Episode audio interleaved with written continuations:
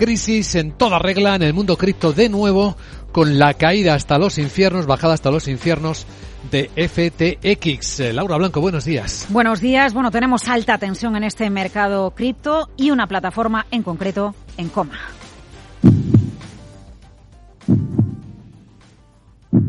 FTX, la plataforma de compraventa de criptoactivos al borde de la bancarrota. Puede ser cuestión de horas sin la inyección de efectivo. Bloomberg señala esta hora, citando fuentes cercanas, que la empresa se va a declarar en quiebra. Su CEO, el CEO de FTX, Backman Fried, le ha dicho a los inversores de FTX.com, se lo ha dicho en las últimas horas este miércoles, que sin una inyección de efectivo la compañía tendrá que declararse en bancarrota. Se, está contando a esta hora Luis Vicente que está directamente cogiendo el teléfono, pidiendo ayuda económica y reconociendo literalmente la cagué. Todo se precipita después de que Binance, la mayor plataforma cripto del mundo, también diese marcha atrás en la oferta de compra de FTX. Es muy interesante porque, fíjate, Luis Vicente, el CEO de FTX, se considera el niño prodigio de la industria cripto. Llegó a tener un patrimonio, una riqueza de 26 mil millones de dólares y se le comparó con John Piermont Morgan, JP Morgan, pero en este caso del mundo cripto. La caída, la quiebra, como se confirma en la bancarrota de FTX, eh, cuidado, eh, porque hay grandes firmas que son socias, Sequoia Capital, BlackRock, SoftBank, figuran entre las empresas que apostaron por, por esta plataforma FTX, detuvo las retiradas de efectivo, así que tenemos a mucha gente pillada. Eh, Binance ha detenido la compra de FTX y lo que alega es nuestra esperanza era poder ayudar a proporcionar liquidez, pero los problemas están fuera de control. Todo esto está provocando grandes caídas en el mundo cripto. Cuando el Bitcoin llegó a 20.000 se pensó que había tocado suelo. Está en 16.000 y sigue bajando. Y entonces resuenan las palabras de alguien. A ver si le identificas.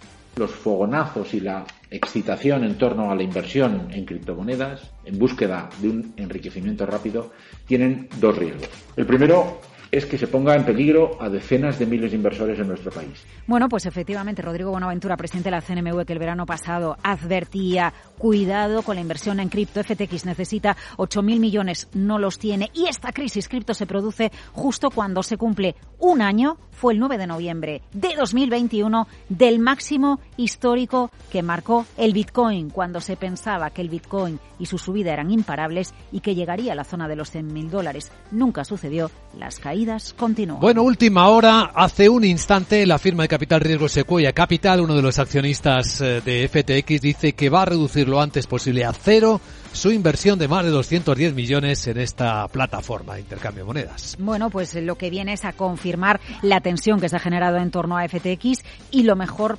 poner un valor en libros de cero, asumir la pérdida y patada hacia adelante. ¿Qué va a pasar con el mundo cripto? Lo peor de todo es que la desconfianza en el ámbito de los criptoactivos se está desplomando. Bueno, en las últimas horas Bitcoin ha caído un 14%. Recordemos que a lo largo de este año hemos visto desaparecer a muchísimas cripto.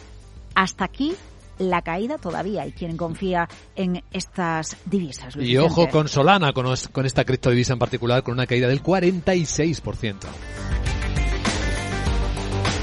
Bueno, y veamos en la economía real, en el tejido productivo español, porque tenemos cada vez más alarmas. Eh, sí, hablamos de una posible bancarrota ¿no? de esta plataforma eh, cripto. ¿Qué sucede con las bancarrotas de nuestro tejido productivo, de nuestra pyme, de nuestra empresa? Ojo, se han disparado un 56% las insolvencias concursales en octubre en España concursos acreedores se juntan en la moratoria más la situación de deterioro económico y es difícil entender y ver en este punto en el que estamos qué parte es fruto del deterioro y qué parte es fruto de esa eh, situación embalsada de concursos que no llegaron a aflorar cuando ya han haber aflorado producto de la moratoria. Se trata de Ignacio Jiménez, el que habla desde Iberinform en un programa especial realizado por Capital Radio sobre reestructuración y segunda vida con Surus, donde se plantea la importancia de todas las herramientas que incluye para el tejido productivo la reforma de la ley concursal, clave, alerta temprana, ¿para qué? Para poder salvar todo lo que se pueda en la empresa. Un programa especial que ya está en la web de Capital Radio, donde participa Iberinform, donde participa eh, PwC,